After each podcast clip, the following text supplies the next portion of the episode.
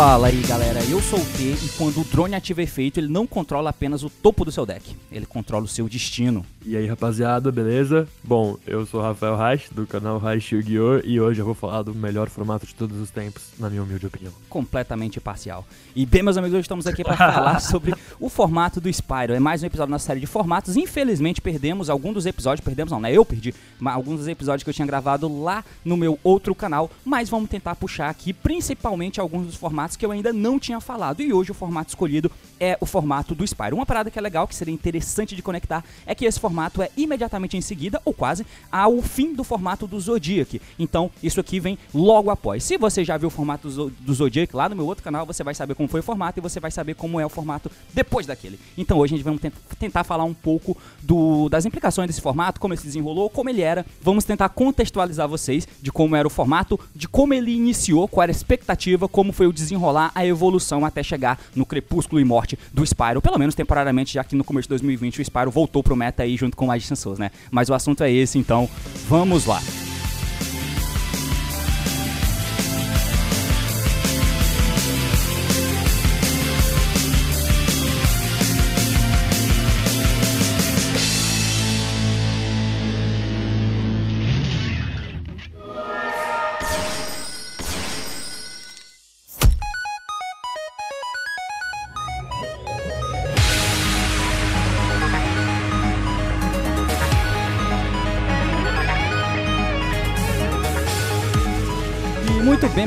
Então, pra gente poder começar isso aqui, é claro que antes a gente falar do real assunto, que é o formato do Spyro, a gente vai falar e contextualizar um pouco vocês como era a época do formato pré-Spyro e como estava sendo a expectativa para ele. Como eu falei na introdução, o Spyro veio quase que imediatamente após o formato do Zodiac. E para quem não lembra, no formato do Zodiac, pouco antes dele morrer, foi quando teve a virada de chave da Master Who. Então foi implementada a Master Who 4. Bom, então foi justamente na virada de chave da nova Master Who. Para quem não para quem não lembra, né, até então você podia só tinha ali as cinco zonas e você podia fazer quantos sumos de extra deck você quisesse. A partir de outubro, final de julho, se não estiver enganado, final de julho na real, foi implementada, a nova Master Rule e com ela vieram algumas coisas para poder alavancar essa nova regra. Afinal de contas, para você conseguir fazer monstro do deck, você podia, agora tinha a extra Monster Zone, você podia invocar o monstro ali e só podia invocar nas main Monster Zone se tivesse links apontando para ela. Tanto que no início teve muita resistência com relação a isso, porque parecia que a Konami estava querendo forçar você a comprar os links que ela estava criando para conseguir jogar com os decks que você jogava antes meio que você tinha que usar o link, gastar teus mãos para fazer o link para fazer a mesma coisa que você já fazia antes, porque os decks da época não estavam preparados para isso. Inclusive esse foi um dos grandes pulos do gato do Spyro, porque meio que o deck estava preparado para isso. Claro, é, ainda não falando da chegada do Double Helix, a gente vai chegar lá. Mas aí, junto com essa nova, é, a nova regra da Konami, foi lançado um Structure e veio a coleção de Code of the Duelist, tá? Até então não tinha sido hitado os Zodiacs, mas eventualmente chegou a lista que matou o Zu, tirou o Master... Não, tirou algumas cartas de Turdraco, algumas cartas de consistência relativamente séria, mas com o banimento do Zodiac, a nova coleção de Code of the Duelist não, colocou, não conseguiu colocar nenhum deck no meta. Na verdade, colocou um que foi o Trickster. Nesse deck, nessa coleção vieram algumas cartas do anime, né? Como, por exemplo, o próprio Trickster, se não me engano, veio o Walter Geist, algumas cartas de Rocket, o Firewall chegou ali. Firewall, mas... eu lembro, foi a box do Mundial. Eles, toda vez que eles fazem o Mundial, eles dão, tipo, duas boxes da coleção que vai lançar ainda. Aí eu lembro que eu tirei Firewall, foi tipo, Firewall Reincarnation, foi bizarro. ah, é, esse ano foi o ano que você foi pro Mundial, né? Que ano, É por isso, acho que é por isso que eu tenho um pouco de memória afetiva com esse ano. É, muito provável. então, daí veio essas cartas aí, né? Essa nova coleção, veio o arquétipo do World Chalice, que era um dos arquétipos Links, né? Que tava vindo. Os arquétipos Links que vieram nessa coleção, como o Golk, por exemplo, eles não tinham bala na agulha para fazer alguma coisa. O World Chalice era o único que conseguia tentar fazer alguma coisinha ali, mas o meta pós Zodíaca, que a gente não vai entrar no mérito aqui, porque vai ser um formato inteiro só para falar deles, mas a gente teve um, um, limbo, né? Porque sempre tem, quando vem uma banlist assim que capa o formato, sempre vai ter um limbo de decks que ficam no competitivo até que chegue a nova box que vai lançar teoricamente um novo deck para ser o meta daquela época. E como a coleção seria o Circuit Break, que é justamente a coleção que viria o Double Helix, que já seria, a gente já sabia que o Spyro ia ser meta porque nosso CG estava sendo uma putaria, então a gente já sabia que em outubro ia ter um novo meta, mas no limbo da Banlish até outubro foi um, um, meta completamente atípico, onde basicamente era formado pelo Pêndulo Magician, o Trickster e o True Draco. Basicamente, essas eram as três maiores Tinha o potências desse Aleister formato, né? Também. É que, na verdade, assim, a, a verdade é que esse formato, eu lembro desse formato porque foi o formato que teve um regional. Teve assim, o tor- torneio que teve nesse formato foi um regional e acabou, entendeu? É, Uhum. Foi três semanas de formato, foi bizarro. Eu lembro que Foi só Cosmo três semanas, tocou. Foram três semanas de formato. Foram três semanas entre o limbo do Zodiac ser banido e o, o Spyro ser lançado. Foram, foi, não sei, três semanas, um mês e tal. Eu lembro que foi pouquíssima coisa. E de relevante teve um regional, porque eu lembro que eu joguei de Paleozoic Frog, eu fiz 0-2 drop perdendo pra Chaos Max. Foi, um dia legal. Enfim, esse formato é bem bizarro, porque meio que não existia um deck bom, conforme você falou perfeitamente. E aí, o que era bom era literalmente qualquer coisa que antes era competente. Era competente, mas o Zodiac era muito melhor que o resto. O Zodiac era muito melhor que o Pêndulo, muito melhor que o Tridraco. O Zodiac era muito melhor que o. que o Invoked, que foi um deck que apareceu também. É, Invoked sempre aparece quando o formato tá meio paia, né? O formato Sim. começou, sempre vai ter um cara de, um, um mal intencionado jogando de Invoked. É Mau bizarro. caráter. Nossa, toda vez. Mas Os é. caras não cansam. Da, da, Normal Summon Aleister já era chato e repetitivo em 2017. Enfim. E engraçado que isso aí é uma parada que a gente precisa viver hoje, por exemplo, que é quando tem um. É, mas é claro, isso é muito mais fácil quando o meta tá muito bem fechado e estabelecido. Mas, por exemplo, na época, você tinha o Zodiac como sendo, mano, era tier zero, não tem como falar outra coisa. Mas o True Draco vinha ali um pouco atrás e aí variava entre variantes tipo de True Draco Zu é, ou o Zu puro variava e dependia da época pra você usar isso. Mas tinha alguns decks bons e enquanto o Zu não saísse da frente, os decks não teriam chance. Por exemplo, o Pêndulo Magician, que veio numa coleção fechada exclusiva pra pêndulos, diferente do OCG que ele veio no Structure, ele absolutamente não tinha força. E era um pêndulo Master Rule 3, pendulando 5 e foda-se. E com cartas de efeito de se des- destruir elas mesmas, tá ligado? Tinha o Astrograph, o Double Iris A3, tudo. Mas o Zu impedia esse deck de aparecer. É, a parada engraçada. Não, o Zodiac era completamente opressivo. O pêndulo, Exatamente. assim, o pêndulo não existia naquele formato. Não, não topava pêndulo. Na verdade, a verdade verdadeira é que praticamente nenhum deck diferente do Zodiac topava. E se topava, era um Windwitch Invoked, entendeu? Era um deck, assim, que topou ali o, o oitavo lugar, sacou? A proporção era Ele- tipo formato- 28, formato- 28 é, formato Zu, Zul, pós-continental, tem que um fator contextualizante importante, é que o formato Zul continental foi no Brasil. E eu lembro que pós-continental foi uma das únicas vezes que eu vi o semanal da DualShop não dar gente. Tipo, não tinha gente o suficiente pra jogar o semanal. Tá ligado? Tava não não, engessado, não né? juntava 4 ou 8 pessoas pra jogar o semanal, porque ninguém mais queria jogar cartinha, velho. Bizarro. Era foda. O Zu era completamente splashable, era muito opressivo, a engine era tão boa que você podia usar em qualquer deck, mas no high level do competitivo topava tipo 28 Zu, é, com variações de estudar, como eu disse, mas qualquer outro que topasse tinha o Zu em algum lugar. E aí o Pêndulo Magia escapava um ali outro aqui. Mas enfim, mas o deck ainda assim era bem competente. E é importante frisar o Pêndulo Magia aqui, porque ele vai ser um dos protagonistas no formato do Spyro, que a gente vai falar um pouco à frente. É, um dos decks que escaparam daí dessa lista foi o True Draco, que ele teve um hit de consistência, né? A gente pode falar aqui da banlist, inclusive, que aconteceram os seguintes hits para poder capar, para sair do formato do Zodiac. O Emerald foi banido, o Denlong foi banido, afinal de contas tinha o deck de Dino também, que conseguia um top eventualmente aqui e ali, isso no TCG pelo menos. O Dynamite do True Draco foi banido, o Gran Soil, porque tava dando FTK por causa do Zu também. O True Draco, o True King, perdão, do Dino lá, o Broadbull e a Adrant foram banidas, assim como o Ignis do True Draco foi limitado, o Missilans foi limitado, Rato limitado e uma porrada de outros hits que não vem ao caso. Mas é, com isso, o formato virou e a gente começou a entrar nesse limbo de formato mais fraco, como o Raj falou, de aproximadamente 3 semanas, que foi um tempo relativamente curto. Mas foi bom, por quê? Porque antes ninguém dava atenção para outros decks. Nesse momento, pessoa- o pessoal viu que o Magista tem um potencial. O True Draco era um deck que estava em evidência, que ganhava de muita gente ainda, porque ainda tinha a, o Masterpiece, mas a matchup do Pêndulo Magista era muito opressora contra o True Draco, tá? Era muito bom, porque o Masterpiece era de papel.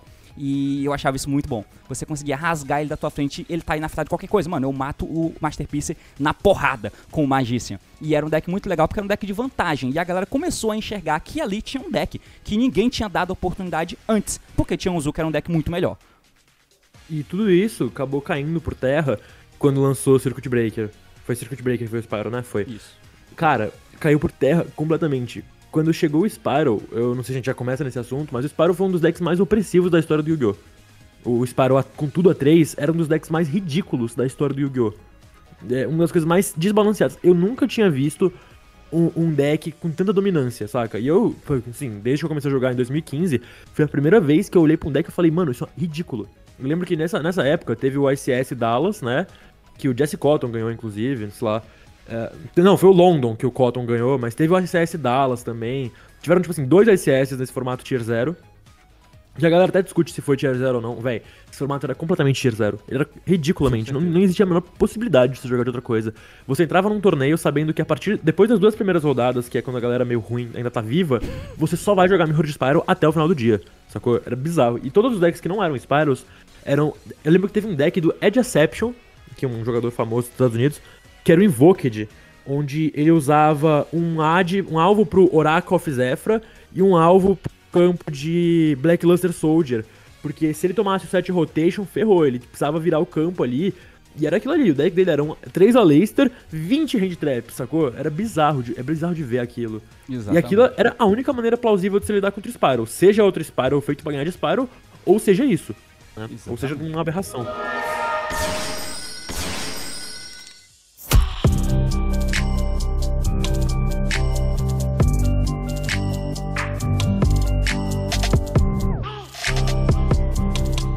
Engraçado porque a gente consegue puxar várias coisas daqui. A primeira é que teve esse curto formato que a gente citou aqui e daí veio a coleção de Circuit Break. Nessa coleção, de principal, basicamente veio o Double Helix. O Double Helix todo mundo já sabia que essa carta viria, como eu disse antes, a gente já sabia que o Spyro ia ser completamente fora de controle nesse início, principalmente sem o Zodiac e sem decks teoricamente tão competentes e tão fortes quanto para bater de frente. Então a porteira está aberta para esse deck. Só que uma coisa que eu acho que é muito interessante de a gente avaliar no Spyro especificamente é o seguinte: é, o Spyro ele é um deck não de 2017. A gente fala que o Spyro veio nessa coleção de Circuit Break, mas só veio uma carta, que é o Double Helix, porque o Spyro é uma daquelas cartas exclusivas de TCG que começaram a ser lançadas em agosto ou julho de 2016, no ano anterior. E aí é um exclusivo TCG junto com o Subterra e em cada box que lançadas a partir daquela Dark Illusion, se eu não me engano, as quatro seguintes sempre viriam quatro cartas de cada arquétipo exclusivo TCG até então. E o Spyro sempre foi um deck que foi visto com muito potencial, porque eles tinham uma coisa que é muito estranha. As cartas não eram hard ones por turn. E eles conseguiam fazer um volume à medida que os, os suportes foram sendo lançados, só que não tinha nenhuma cola no deck. O último suporte que veio, se não me engano, foi o Maximus Cries, que veio o Sleeper, que pelo menos você tinha a porra de um boss para ter no deck agora. Então ele teoricamente conseguia se segurar sozinho. Mas não tem era um, era um boss inacessível, né? Eu lembro que em Guadalajara, que inclusive essa decklist do Paulo que tá na tela para vocês, é do ICS Guadalajara. O ICS Guadalajara era tipo assim: o evento era num sábado, na segunda-feira lançava o Spyro. E teve um. Lançava o Spyro não, lançava o Double Helix. E teve um Spyro que topou nesse torneio aí, né? Ele fez top 8 sem Double Helix. Sim. E ele era assim, mano, Quick Fix, drone, vai dar Machine Duplication, vai fazer aqui as cartas e é isso, mano. Exatamente. Precisa de mais alguma coisa pra jogar Yu-Gi-Oh? pois é, pois é, mas a questão é que é engraçado, se você para pra ver a época que ele foi lançado e à medida que os lançamentos foram, foram sido é, jogados aí no decorrer das boxes, é, tipo, o deck tinha, só no final ele foi receber um boss que é de main deck, ele não tinha porra nenhuma de extra deck porque não tinha cola, não tinha liga. Você não tem Tanner, os monstros não são do mesmo nível, e que porra é essa? Você não tem spell e traps pra poder segurar o cara, o deck basicamente não tinha muito muito sentido, sabe qual é? Parece que ele foi feito, pensado na mecânica de Link que ia ser implementada um ano depois daquilo. E aí, quando virou a chave e a Master Who foi implementada, a, nova Master Who, foi que realmente a gente percebeu, cara, dá pra fazer alguma coisa. Foi quando chegaram os links e o Spiral Deck perfeito para isso. E quando chegou o Double Helix, isso foi overkill, porque era muito bom e era um dos poucos decks que conseguiam entrar naquela temática tão bem. Por isso que ele foi um dos decks também tier 0. Além dele fazer as coisas que ele fazia, não tinham tantos decks acostumados com aquela mecânica a ponto de usufruir dela realmente bem. Porque o pêndulo não conseguia usufruir dessa mecânica. Ele jogava, mas era pêndulo Magista Harmonize da mão, que evocava do deck, fazia Omega Bagusca e Trap. Valeu. É isso aí. O Trickster não faz Link. Tipo, os decks de World Chalice não era confiável, era o deck de Link que tinha. Fora isso, ninguém usufruiu dessa mecânica. E quem conseguiu usufruir foi Spyro que foi criado um ano, um ano antes, tá ligado? Eu acho isso tão engraçado, porque, tipo, parece que, a, o que foi feito o que pensando nisso. Broken, o que tornou o Spyro muito, muito broken foi o suporte do OCG, né? Ele era um deck que ele era um TCG exclusive, ele era uma, uma carta que foi lançada apenas no TCG e depois chegou pro OCG. Sim. E tem a, o ritual de que quando esses TCG exclusives chegam lá, eles dão um suporte. Foi assim com o Subterror, por exemplo. Acho que foi o Guru que lançou? É, acho que foi o Guru, Guru que lançou. O Guru era exclusivo lá por muito tempo. É. E assim, cara, o Subterror lá tinha o Guru e tal, e o Spyrolan ganhou o Double Helix, né? Porque os dois decks eram os TCG Exclusives, e, mano, o Double Helix mudou o formato por completo. A gente foi, um, foi o formato Tier 0 mais absurdo que eu já vi acontecer. O Spyro era uma máquina. E ao mesmo tempo, é, nada era tão bom quanto ele. Nada. Não dava pra jogar de qualquer outra coisa, velho. Era bizarro. O Spyro era muito redondo entre si. Ele tinha 12 hand traps, todas as cartas dele se conectavam. Tinham listas que usavam o Gofu, que parcialmente eu não acho muito, muito legal. Na, no Spyro pós-lista de emergência, porque teve uma lista de emergência, né? Mas no Spyro pré-lista de emergência, o Gofu era um must-have. Porque um Gofu mais um Quick Fix ou um drone já era full combo. E você rodava seis campos se você usasse três Terraform e três Resort. A minha lista, que eu teve um DSC naquele formato que eu topei, um formato com três de tudo. A minha lista era campo turbo, velho. Eu usava três set rotation, tá ligado? É, eu usava Terraform, usava Resort, usava Set Rotation e é isso, mano. Muita fé. Eu vou ganhar de você assim mesmo, tá ligado? Muito não tem a menor condição de eu perder pra você. Tendo esses acessos aos campos. É, é isso. Bizarro. Isso é muito foda. E você, é. é, é era impossível. Ainda tinha o Maxi, cara. Eu Maxi a 1. Maxi Esse foi um dos piores formatos possíveis de se jogar. Essa, essas três semanas de Guiô foram muito ruins. Essas três semanas que teve, o teve os ICS e tal, uh, antes da lista de emergência do Spyro, foram muito ruins pro jogo. Bom, e como vocês puderam ouvir aí, né? Teve lista de emergência, exatamente. O deck ele era um pouco, um pouquinho, um pouquinho fora de controle. O nível dele de top era basicamente parecido com o do Zodiac, que tipo nos OICS os dois que tiveram, você teve cerca de, foi em semana seguinte, se eu não estiver enganado, né, os OICS. Foi cerca de proporção de 29 Spyro. E não é como se fosse um Zu, porque o Zu ele podia ser usado como enguine. Então você podia colocar no quadro lá, teve 29 Zu, mas dentre eles você teve Zu Light Swarm, que aparecia, enfim, tananã. E não era só Zu puro. O Spyro, ele só joga se for puro. Ele é fechado na própria enguine, só assim ela funciona. E nessa época, como o Reich já falou aí, antes da lista de emergência, ele tava full power. Então, todas as cartas de Spyro, afinal de contas, ele não teve nenhum spot para jogar até então, tava tudo a 3. Mas não só isso, as cartas que davam suporte a ele também estavam a 3. Como o Duplication, continua até hoje, o Terraform ainda tava a 3, o campo você tinha três. E o Gofu também, que era uma carta que a galera, tipo, desde o começo foi notório que cartas que gerassem tokens seria muito agressiva pro jogo. Mas o Gofu era usado de argumento pelas pessoas por várias pessoas que eu já ouvi, que tipo, tá, mas o Gofu é a única coisa, entre aspas, que ajuda decks fora do meta a tentar fazer um link, tá ligado? Porque você faz o Gofu e você vai fazer o Decode Talk, que é um dos poucos links que eu posso fazer, que é mais genericão, e que pode até me ajudar em alguma coisa, mas vai liberar espaço para eu jogar com o meu deck na nova regra. O Golfu me ajuda nisso. O problema é que se tem um deck meta desequilibrado que usa o Golfu, tipo, ele não vai só ajudar ele a fazer uma coisa para poder fazer summon de eixo. Ele vai virar uma coisa, uma coisa fora de controle. E o Gofu foi uma das cartas que rodou na lista de emergência. Assim, eu ainda acho importante citar que o Gofu, no Spyro, ele, a galera não usava ele pra fazer decode. No, no, pior dos casos, tu, vai, tu ia segundo, tu usava ele para fazer o Ningirsu, beleza, da hora. Mas o que normalmente acontecia era que você, com esse Gofu e um Quick Fix que você fazia, tu fazia ali normal summon, da special do Gofu, normal summon do Quick Fix, juntava o Gofu e o Quick Fix no Coral Dragon, Coral Dragon e o e o Tolkien juntava no Ancient Warrior, no Ancient Fire Dragon, que foi banido posteriormente também. Sim. E aí você saía jogando, porque você tinha tanto campo no seu deck. A galera usava Destrudo também. Destrudo no Spyro era muito Ravine. bom. Tem tanto É. Campo. Era foda, era campo turbo mesmo, igual o Raj falou. Tipo, além dos é. três terraform, o, o, isso que é foda no terraform, tá ligado? Tinha gente que não entendia, mas o fato de ter três terraform no teu deck faz com que você tenha versatilidade suficiente para rodar uns campos nada a ver que você não deveria rodar. E o Spyro que a, o campo era a melhor carta do deck, por isso que a Master Plan é a melhor carta do deck. É, tipo, você tinha três terraform para pegar esses campos, esses campos não eram radiantes portanto, você podia usar outro e buscar outra carta, valeu. E ainda podia usar um campo fora da tua enguine, como o Ravine, que era Piscombo, tá ligado? Que era completamente fora. Além do set rotation, que podia fazer um soft lockzinho ali também. Um... E o set rotation era absurdo. O set rotation era absurdo. Ele foi uma das cartas que foi limitadas. Exatamente. Na, na banlist de emergência, se eu não me engano. Isso. Era muito, era muito ridículo.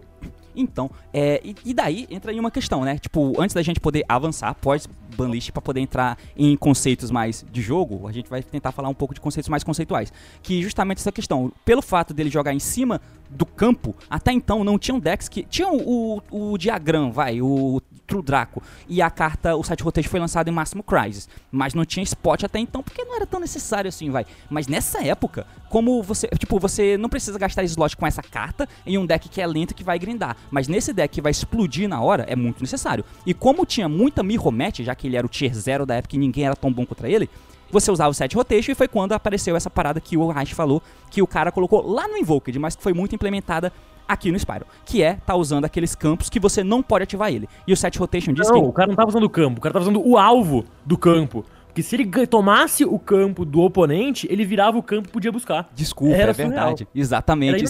Exatamente, porque uma coisa levou a outra, né? O cara teve isso que colocou o campo pro oponente porque ele não podia ativar, porque pra quem Ah, não peraí, acho importante a gente contextualizar que o que acontece do campo é que o Oracle of Zephyr e o campo de Bla- Black Luster Soldier, eles não podem ser ativados se você não tiver um alvo pra buscar. porque o efeito é mandatório. O efeito É, você precisa ter um alvo pra poder ativar o campo. Exatamente, Então- tem cartas de campo. E, e outra coisa é que o set rotation, como não é cartão utilizado hoje, a galera não sabe. O set rotation ele coloca, ele seta dois campos diferentes do deck, mas enquanto tiver um campo setado, você não pode ativar outro campo. Então qual era a questão? É que se eu boto um, um Spyro Resort pra mim e o campo do Zephyr pro oponente. Tem campos que é opcional você buscar. Se eu ativo o Meltdown, eu sou, eu posso buscar uma lista, eu não preciso buscar uma lista. O campo de Zephyr, eu tenho que buscar o, o. Então, pra eu ativar a carta, eu tenho que ter o alvo válido no deck. Então, se você não tem, você tá locado, você não pode ativar o teu resort. A menos que você baixe, sei lá, mano, o. o como é o nome? O agente mate o teu campo, não sei nem se pode. Mas só se for O algo agente assim. só mata, só mata a carta do oponente. O oponente, puta que pariu, fudeu. Então era um lock, Não, tá era ligado? impossível, você não tirava o Oracle Não tirava. Eu, eu joguei com muito tempo de set rotation justamente por isso. Porque ele era muito opressivo indo primeiro. É, indo primeiro, uma coisa que acontecia, uma dinâmica que acontecia na Mirror de Spyro, principalmente. Aconteceu muito depois da banlist, mas antes da lista de emergência, é que mesmo assim, velho, os dois decks usavam 12 hand traps e o Maxi. Então tinha algumas vezes que você era parado. Só que quando você era parado por uma hand trap do cara, dando set rotation, o cara não conseguia jogar também, sacou? O set rotation já tirava uma, uma gama enorme da capacidade de play dele e deixava as suas interações mais fortes contra ele. O seu Ash ficava mais forte contra ele. Sim, é porque, é, na verdade, isso é usar a principal qualidade do deck contra ele, né? Porque por que, que o Spyro consegue usar esse essa quantidade absurda de hand traps? Que é uma coisa que definitivamente não pode existir em deck de combo. Porque ele é extremamente alcançável. Todas as cartas se buscam, então, tipo, o Spyro Resort consegue buscar todas as cartas e você conecta a tua engine baseado nas cartas de procura que você tem. E o Resort está diretamente ligado a isso, junto com o Terraform que buscava ele também. Então muito estava em cima do campo e locar o campo do cara era completamente absurdo. E aí por isso a galera reagiu a esse lock e começou a usar o alvo no deck. Puta que pariu, você usa um Zephyr qualquer bosta lá, e se o cara te dá o Oracle of Zephyr, você ativa e busca um descarte pro Quick Fix e ativa o teu resort e ganha do cara. É muito engraçado, porque é uma parada de um formato tier 0 tão que a galera pensa que é tão, uou, meu Deus do céu, que jogo horrível, e realmente era nessa época, mas até dentro desse formato, você até dentro da merda, você consegue achar uma flor, tá ligado? É uma parada legal. E isso aconteceu nesse formato. Mas mesmo assim, a Mirror de Spyro era boa, velho. A Mirror de Spyro era jogada. Obviamente tinha jogo que, que era amassado, você era completamente destruído. Principalmente jogo que os dois, tipo assim, quando os dois compravam mão de hand trap jogada, hand trap jogada, e nenhum dos dois comprava uma mão, tipo, sem hand trap, ou uma mão que é muito estourada pra jogada, tipo assim, quick fix, da, duplication, campo, agente, gofu, tá ligado? Quando o cara não comprava essas mãos desbalanceadas, quando os dois estavam em, em condições iguais, era uma matchup gostosa, teoricamente. O problema é que isso quase nunca acontecia, né? Pois é.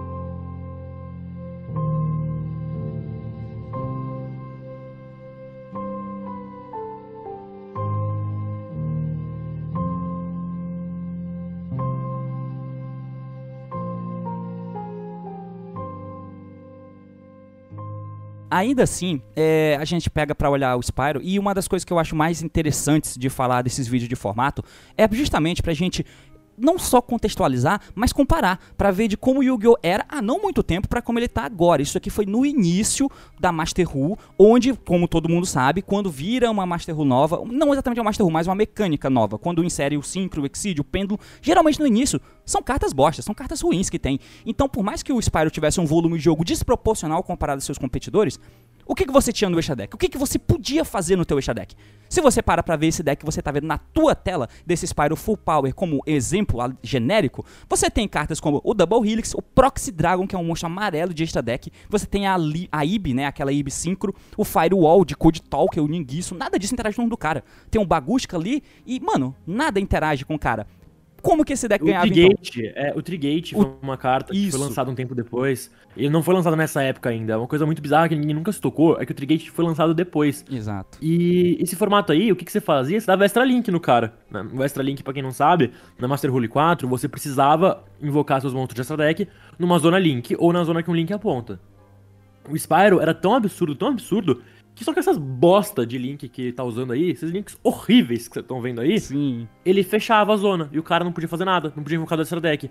Dava um domain lock por engine. Isso. Fazia isso o sleeper protegendo, fazia isso dando firewall, voltando carta pra mão, sacou? E fazia isso consistentemente, tipo, todo jogo, praticamente. É. Então, daí é que entra a necessidade de se usar 12 hand traps no mínimo. E é por isso que a galera usava essa quantidade de hand trap, às vezes mais se você fosse um deck fora do Spyro e que não fosse o Pendulum Magis porque você não consegue, você conseguia competir só se você usasse tipo 20 hand traps, draw, esse tipo de coisa. E como você era mais fraco do que ele, o Spyro passava o turno e tentava te enrabar depois. E se não tivesse uma, uma hand trap tão forte quanto, é, tão impactante como um draw, como um Reaper, que passou a ser incorporado no meta depois, o cara ia te enrabar depois, ele só, você, ele só passou o turno para você você tá um turno de morrer. Sempre, sempre. E por isso que os outros decks não conseguiu acompanhar. Mas, é tipo, dentro da própria Mirror Match, por, por, pelo fato de ambos usarem 12 hand traps e a frequência com que você via elas era muito alta, não era extra link todo jogo.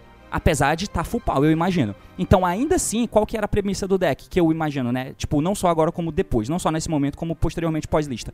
É, os monstros não vão interagir com você tão fortemente, mas ele vai segurar o jogo para voltar para ele, porque ele é tão agressivo que ele vai te matar ele quer segurar pra voltar pra era ele. exatamente isso. O jogo do Spyro era exatamente isso. A gente ficava meio que trocando recurso até ver quem que vai, vai enrabar o outro. Isso. A gente ficava assim, você dava um tapa, é tipo competição de tapa, tá ligado? Você dá o é primeiro é tapa, o cara não tá caiu.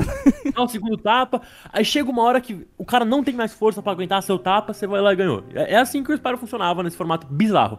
E eu, como o maior fanboy de, de Spyro do mundo, eu digo, velho, esse formato aqui foi sem condição. Foram semanas bem tenebrosas do Yu-Gi-Oh! Mas serviram também para mostrar alguns conceitos que depois apareceram. Por exemplo, nessa decklist do Barbieri, vocês podem ver o Evelyn Mesh de side deck, que é uma coisa que daqui a pouco vocês vão ver muito aparecendo, né? Algumas interações legais de explicar são o Ghost Ogre, por exemplo. Se você dava Ghost Ogre no Double Helix do cara, é, não ia ter zona pra invocar. Então o cara precisava pegar o Spyro pra mão, já que o Double Helix tem esse efeito, né? Que ele pega pra mão ou pro campo. E acontecia bastante, né? Do, do Ghost Ogre só chegar dando.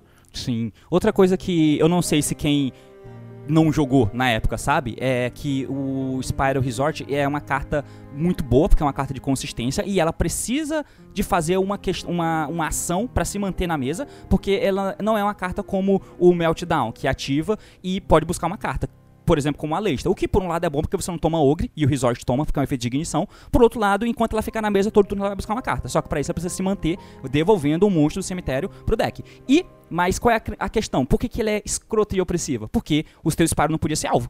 E isso é completamente. É uma anomalia, isso é uma anomalia. Por isso escrever esse efeito não tem a menor lógica. Por isso, por isso que você não tá vendo nessas listas Veile, por exemplo, que é uma carta excelente de se usar na porra do Double Helix, porque além de você negar o efeito dele, ele não é mais super agente. Então o Quick Fix não pode voltar pro, pra mesa. E o Resort fazia isso, tá ligado? Por isso que você não vê ele nas decklists, por exemplo, já que o Impermanence até então não existia. Mas é só um detalhe extra aí pra colocar. É, cara, o efeito do Resort de proteger. A gente brincava isso no formato, velho. O efeito do Resort de proteger os disparos de alvo é o efeito mais desgraçado da história do Yu-Gi-Oh! Porque não, não fazia. Não tinha um porquê isso acontecer. Não tinha um porquê. O Spyro era um deck aceitável se esse Resort não existisse. E aceitável entre aspas, né? Imagina esse, esse Spyro Tier 0 aí, sem essa proteção do Resort. Você fala, nossa, meu Deus, continua sendo o melhor deck do formato disparado. E é muito uhum. estúpido, é estúpido. Exatamente, cara, não precisava. Parece que é porque essa questão aí é engraçada, porque parece que um deck ou uma carta, eventualmente aparece alguma carta que ela simplesmente acha um ponto, que ela é antiga e acha um ponto no jogo que você fala, cara, precisava tudo isso nessa carta, mas é porque ela não tinha slot no meta, no competitivo nem nada, ninguém ia usar, então por isso ela é tão desequilibrada assim. Quando ela acha um spot fica foda. No caso do Spyro era isso, quando ele foi criado, cara, é só um deck TCG exclusivo que não compete com nenhum desses decks que existem hoje, em 2016, por exemplo. Ou com o Zodiac no começo de 2017, então vou fazer ela o mais forte que eu puder. Não é hard once por turn, ele não pode dar alvo pra eu tentar fazer ele ser jogável. Mas saiu da Helix e aí saiu tudo de controle. Enfim, a gente dá uma leve avançada, porque uma avançada de três semanas, já que tudo isso que a gente falou foi meio que pré-lista, mas veio a lista de emergência. Então, tava fora de controle, a Konami sabia disso, tinha 29 decks de disparo no top, ninguém tinha chance além do próprio deck, e a Mihomet, apesar de ser decente, nessa época não era a melhor coisa do mundo. Então, foi lá e baniu o Gofu, que era a carta que muita gente chorava, porque é uma das poucas limitou, cartas... Limitou. Oi? Limitou perdão, limitou o Gofu. Eu tô lendo aqui e eu falei que baniu. Limitou o Gofu, limitou o drone, limitou o Quick Fix e limitou o Set Rotation. Foi uma lista de emergência que não baniu nada. Ele limitou essas quatro cartas, que tinham grandes spots dentro do deck de Spire, então claramente foi uma coisa para ele. E a partir daí o formato dá uma leve girada pra enfim, pro modo em que o Spyro joga e para abrir espaço para outros decks que até então não tiveram chance de se mostrar no competitivo. É, o Trickster surgiu nessa época, o Pendulum Magician se tornou um deck competente nessa época, Uh, o primeiro SS pós-lista, que foi o Praga, teve um Light Swarm na final. Light Swarm era um deck interessante naquela época, né? Ele usava, tipo, 60 cartas turbo, várias Snows, não sei o que, não sei o que, não sei o que. E era um deck interessantezinho, vai. Era um deck, eram decks que existiam muito chance. Se antes a gente tinha a proporção de 29 para 32, agora a proporção era mais pra assim, ah, 16 Spirals Sim. e o resto, 14 Spirals, sacou? Uma proporção que ainda era muito alta, mas não era uma, uma proporção de tier zero tá ligado? Todos os outros decks ficaram numa posição muito mais acessível. Só que agora, olhando o formato já resolvido, você olha para essa lista do Rafael Nevin e você pensa, cara, ok, essa é lista mais óbvia possível de Spyro, mas você tem que lembrar o que era a mentalidade dos jogadores de Yu-Gi-Oh! indo pro ICS Praga. O Rafael Nevin é um grande jogador hoje, ele ganhou o ICS Remote Duel há pouco tempo atrás, ele não era muito conhecido nessa época, e ele revolucionou esse formato. Essa decklist da, do Rafael Nevin ficou tão importante, tão importante, que chamaram de é, Spiral CCG, porque CCG era o nome do time dele. Eu lembro e disso, o time verdade. dele, tipo assim, botou sete jogadores para jogar SSS Praga, seis toparam. Era, era nesse nível. Era profissional contra amadores, tá ligado? Eles estavam completamente em outro nível que é o, o Spiral CCG, que é o Spiral Going Second. Né? Que, a part... inclusive, era uma das coisas que o pessoal da Mining Team, inclusive, que é meu time, que na época eu não participava, é, eles sempre usavam é, esse deck como referência para poder ganhar dele. E aí sempre você, eu ouvi a galera falando sempre do Spiral CCG, que era sempre o parâmetro que precisava ser utilizado, que passou a ser o standard depois disso, mas claro, que até ele virar o standard, alguém fez a revolução, que no caso foi o Neve, né? Como vocês podem ver, o cara tem os Foolish Goods, por exemplo, que não era utilizado antes, pelo menos pelas decklists que eu olhei aqui, e o Foolish Goods passou a ser muito mais importante importante, né? Porque os teus sumos estavam muito mais limitados, já que teus monstros estavam mais limitados. E foi incorporado também a Reaper, né? Que até então não tinha visto tanto aqui nas decklists da galera. A Ghost Reaper era uma carta muito presente e ditava bastante o, o ritmo das partidas aqui das matchups, né? Tanto que, tanto que é, não sei se foi nessa época, o Height vai me ajudar aqui, foi quando a galera começou a ver a existência desse tipo de carta, como Reaper, Gamma, que era muito popular, e aí o Spyro tava com poder menor, então todo mundo usava um número alto de hand traps, e o Spyro é um deck naturalmente bom indo segundo. Então, automaticamente, se eu for tentar jogar e tomar o Reaper, eu vou perder se eu não tiver o Gamma. Pelo menos, na real, se eu tiver o Gamma não, né? Porque não vai adiantar. Mas se eu tomar o Reaper, eu vou perder. Então, o que, que eu vou fazer? Eu, se eu for tomar esse, esse Reaper, que eu seja segundo, porque eu mato ele, pelo menos. E aí começou a parada do Spyro Full Go em Second. Porque eu não posso ir primeiro. Se eu ganho no dado, eu mando o cara começar. Se ele manda eu começar, eu vou ir primeiro, eu vou, eu vou passar o turno pro cara. Porque eu tenho 12... Esse Spyro CG, ele era genial por isso. Ele foi a primeira vez que ele adaptou totalmente uh, o Spyro ao Go em Second. Por exemplo, vocês estão vendo aqui que a lista do Rafael Nevin usava três Spyro Tuff. Véi, as listas, se tiver com a do Barbieri ainda, uhum. a galera não usava o Tuff. Tipo assim, não nem aparecia verdade, na decklist o Tuff. Usava, verdade, real. Ou quando usava, usava um só pra buscar em situação específica, não sei o que, não sei o que. Aí chegou o Neven e o time dele, e todos, todo mundo com três ali. Véi, esse torneio SS Praga, eu acho que ele é o mais perto que a gente teve de uma atrocidade acontecendo no Yu-Gi-Oh! Porque não, não, não, é, não tinha a menor comparação, velho. A galera da, CCG, da CCG eles entraram na primeira rodada sabendo que eles iam ganhar o torneio. Não existia a menor possibilidade de alguém ali não ganhar aquele torneio, velho. Era ridículo. Eles estavam muito, muito fortes.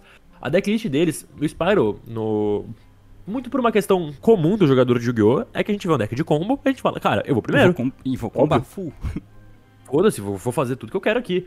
Só que o Spyro, ele é um deck que as cartas dele são muito melhores se você vai segundo. O Tuff é um viola, o Tuff é um valentão, perdão o trocadilho. mas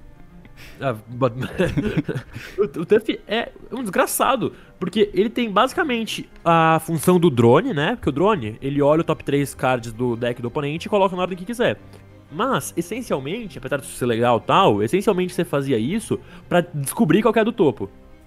O Tuff fazia isso trocando carta, destruindo uma carta do oponente, sacou? Sim. Isso era surreal. E, e nesse formato aí, que ninguém sabia o que estava acontecendo, todo mundo queria ir primeiro, o Rafael Nevin ganhava no dado, mandava o cara começar, o cara falava, nossa, que cara burro, né? Vou enrabar. Nossa, que cara bocó, né, mano? Que bobão. Nossa, tadinho, nem sabe o que vai acontecer com ele, né? Muito bom, cara. É, e tipo, eu acho tão legal quando esse tipo de coisa acontece e por isso que esses jogadores são tão notáveis. Assim, não são tantos pontos no, nos formatos que a gente consegue ver isso. A gente consegue ver, por exemplo, nessa virada aqui do Neve, porque assim, tipo, por isso que metacall e entendimento do metagame é muito importante, porque se você acerta a antecipação, cara, você vai ganhar aquele torneio. E não tem jeito. E, por exemplo, aconteceu esse tipo de coisa no Assim que o Astrograph foi banido no formato do pêndulo de 2000, no meio de 2018, quando os, o Sky Strike foi implementado no jogo e o cara jogou de Trickstar Sky. E aquilo ali foi tipo muito forte. Muito forte, porque o, todo mundo tava jogando Sky Strike, o Gulken tava um pouco em baixa, e o Trickstar, a engine de Trickstar com o Sky era muito bom contra o Sky puro. E o cara converteu muito bem top. E foi, tipo, uma leitura de jogo muito boa. Outra é, ocasião que isso aconteceu foi antes do formato Spyro, no formato do Zu, quando o próprio Barbieri, se não me engano, tinha feito aquela engine com os Canadia, com o Shuffle Reborn, e aí, tipo, mano, você mudou o metagame, sabe qual é? E a partir dali, tipo, vira o standard. Mas quando você antecipa, cara, não tem como você não ir bem. E é muito legal quando isso acontece, cara. E ver a decklist do Nevin aqui entender o contexto da época faz você ver o quão foda foi esse cara em antecipar essa parada, né? E o Nevin, ele definiu três meses de formato. Mais pra frente a gente pode passar e comentar sobre o, o que aconteceu depois disso. Mas demorou muito tempo para alguém ter coragem de jogar com um Spyro que não fosse o Full Going Second. Esse deck, ele era uma anomalia completa uma anomalia completa, ele era muito forte. E apesar de eu discordar de algumas decisões, que eu posso, inclusive, se eu quiser, se eu puder mostrar depois da decklist do meu top de SS, porque eu tenho que fazer meu jabá, né? Fazer minha ego trip é bom, mas. o, o deck do Nevin era uma das coisas que mais ridículas que já aconteceu. Porque tudo, tudo nele era muito perfeito, velho. Tudo nessa decklist do Nevin era incrível. E todos os formatos a partir de então, todo mundo tava jogando Spyro no segundo. É. E aí, isso até lembro que o Paulo PRJ, por muito tempo, ele não jogou de Spyro esse formato. Ele foi jogar de Spyro esse formato em 2018, no janeiro de 2018. É, ele jogava de Pendulum, porque ele falava, cara, não tenho a menor confiança de eu jogar de Spyro, eu perco no dado, o cara me manda começar, eu vejo um valentão na minha mão e eu passo. Eu perco o jogo na hora. E aí, o que eu faço? Exatamente. E isso é um ponto que é muito verdade. É muito doido pensar nisso. Sim. O Nevin completamente quebrou aquele formato com esse deck aí. E o Spyro do segundo era tão superior, mas tão superior a todos os outros, que não tinha por que você jogar de Spyro Going First.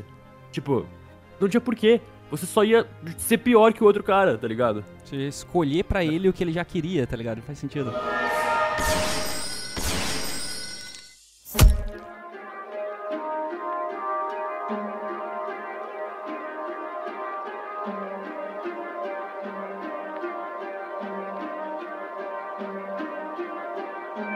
É, e tipo assim, como o Raj tá falando, esse deck era, ele, de fato, era muito maneiro, mas ele é maneiro contextualmente. Nessa época onde todo mundo ainda tava querendo ser primeiro. A partir do momento que isso aqui virou o standard, começou a ficar muito estranho.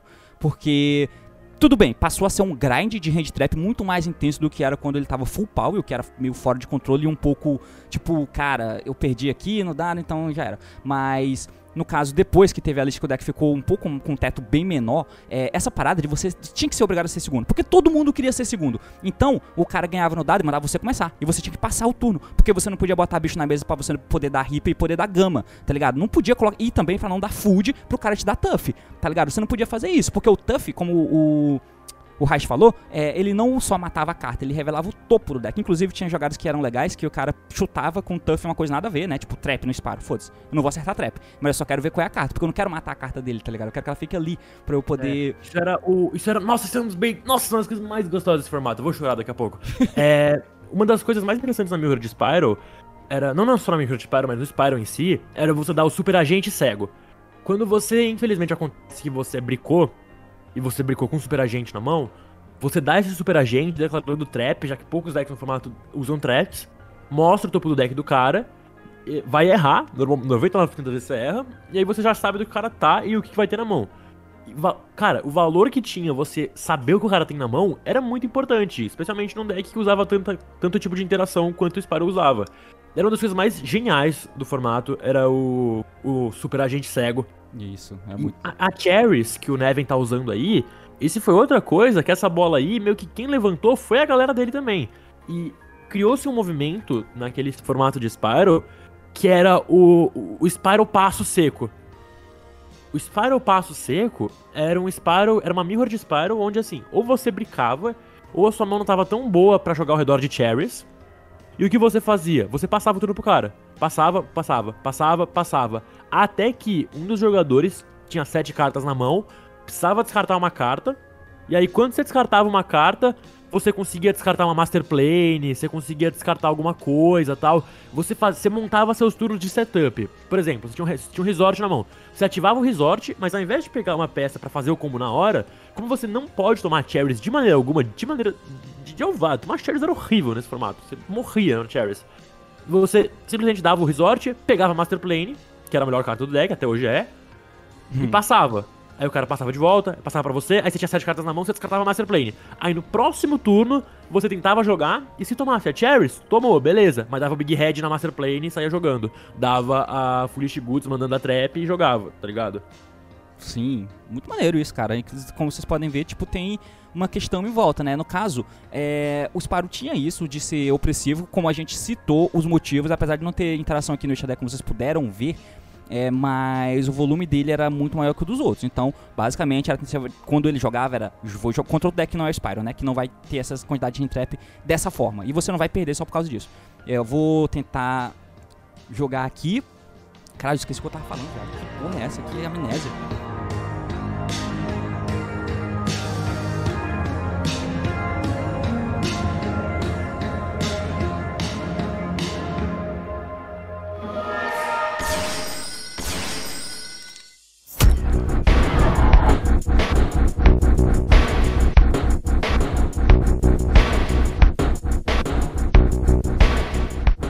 Bom, então, clã, é, além, além disso, né, o Spyro ser o deck de combo, como todo mundo lembra do formato, mas, e, tipo assim, outra questão que mudou um pouco, não necessariamente tenha mudado, mas nunca antes se fez necessário você ter que usar tantas hand traps em um deck para você teoricamente não perder porque você perdeu no dado. Na época do, por exemplo, do Monarca, tudo bem que não tinham tantas hand traps assim, a ponto de você se defender de maneira tão eficiente, mas você precisava usar um número de hand traps porque naquela época começou a desandar um pouco. E aí os, os turno 1 passaram a ficar muito impactantes, apesar de ainda terem traps, trap, traps fora da Twin Strike, Counter Traps era muito popular, afinal de contas tinha sido lançada em Bosch no começo daquele ano. Mas a partir daqui, é tipo no formato do Zu também, não tinha tanta hand trap, o deck tinha espaço, mas dava para você levar no sapato, tá ligado? É, era um single pop, o que ganhava era vantagem. Então não precisava ter tanta hand trap assim, afinal de contas nenhuma delas era tão impactante a ponto de se usar. Nesse formato era. Então você tinha que grindar com as hand traps com o cara. Então, tipo, não necessariamente significa que ter que usar múltiplas hand traps no deck seja necessariamente ruim. A questão é a eficiência delas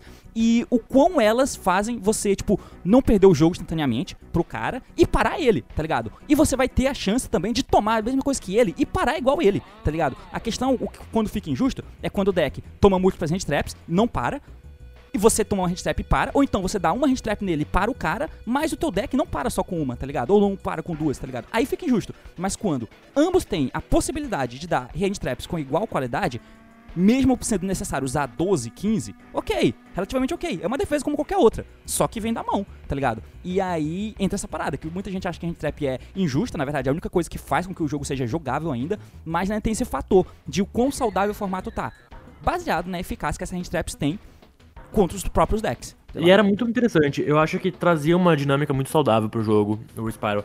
É que a galera que não gosta daquele formato, não gosta desse formato porque ele era um formato onde meio que você tinha que jogar Spyro, ou você tá muito pra trás, né? Era Spyro, Pendulum, Trickster ali, um Light Sworn, talvez. Mas qualquer outro deck fora disso era impossível. Era muito, muito, muito discrepante o nível de poder entre os decks. E aí a galera criou um pouco de raiva por isso. Mas na, no âmbito competitivo da coisa, esse foi um dos formatos mais interessantes de jogar. Um dos formatos onde a skill em Mirror de combo era muito avançada, velho. Tinha várias vezes que a, a, o, a skill do Cherry Pass era muito interessante, véio. era muito legal. E aí você tinha também a questão do Going Second, né? Muitas vezes o cara te mandava começar e você ficava olhando pro e falava, e aí, cara, o que, que, eu faço agora? Com o meu Tuff na mão. Eu passo de volta? Pois e você é. passava pro cara e o cara tinha que tomar essa pequena decisão de que, velho, será que ele tá. Será que ele tem cherries na mão? Ele passou por isso? Porque a Cherries, pra ser usada, precisa que o oponente tenha mais monstros no campo do que você. Então, você não vai dar essa Cherries se você tiver com seu monstrinho no campo, né?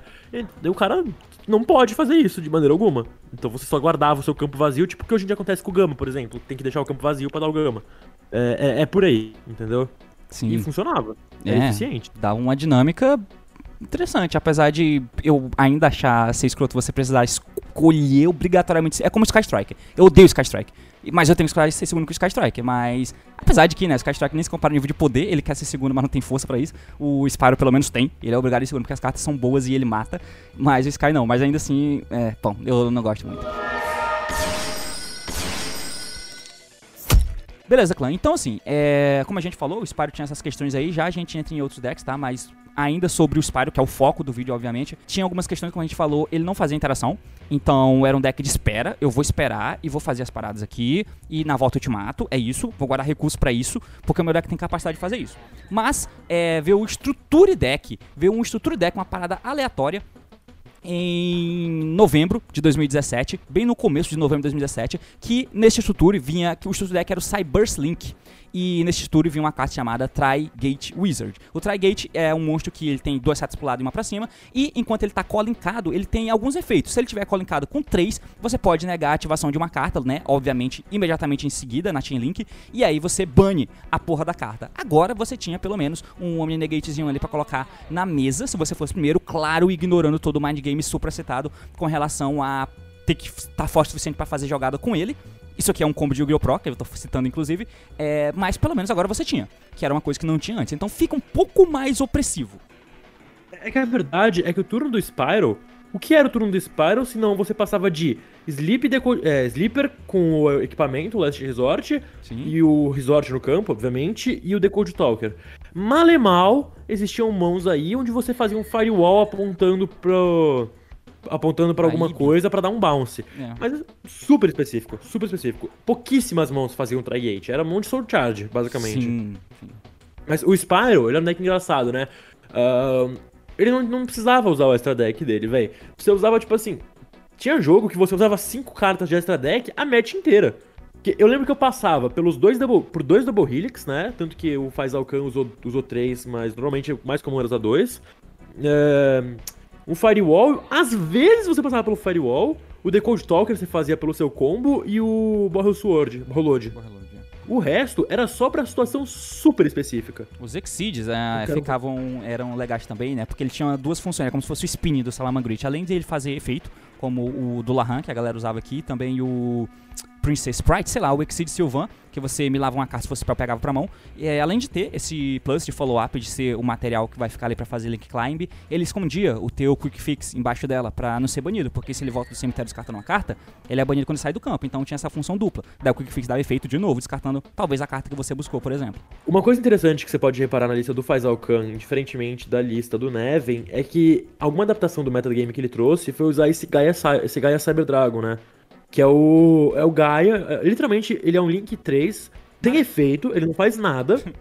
Só que, diferentemente do Decode Talker, ele não dá uma seta para cima. Uhum. E isso era muito importante no matchup contra o Pendle. Porque no formato Spiral CCG, né? Que foi o formato. Tem formatos antes do Spiral CCG, que eu vou falar assim, o SS Praga, que é coisa que ninguém sabia, e todos os formatos seguintes que todo mundo sabia o que era o Spiral CCG, né? Esse aí já era um dos seguintes.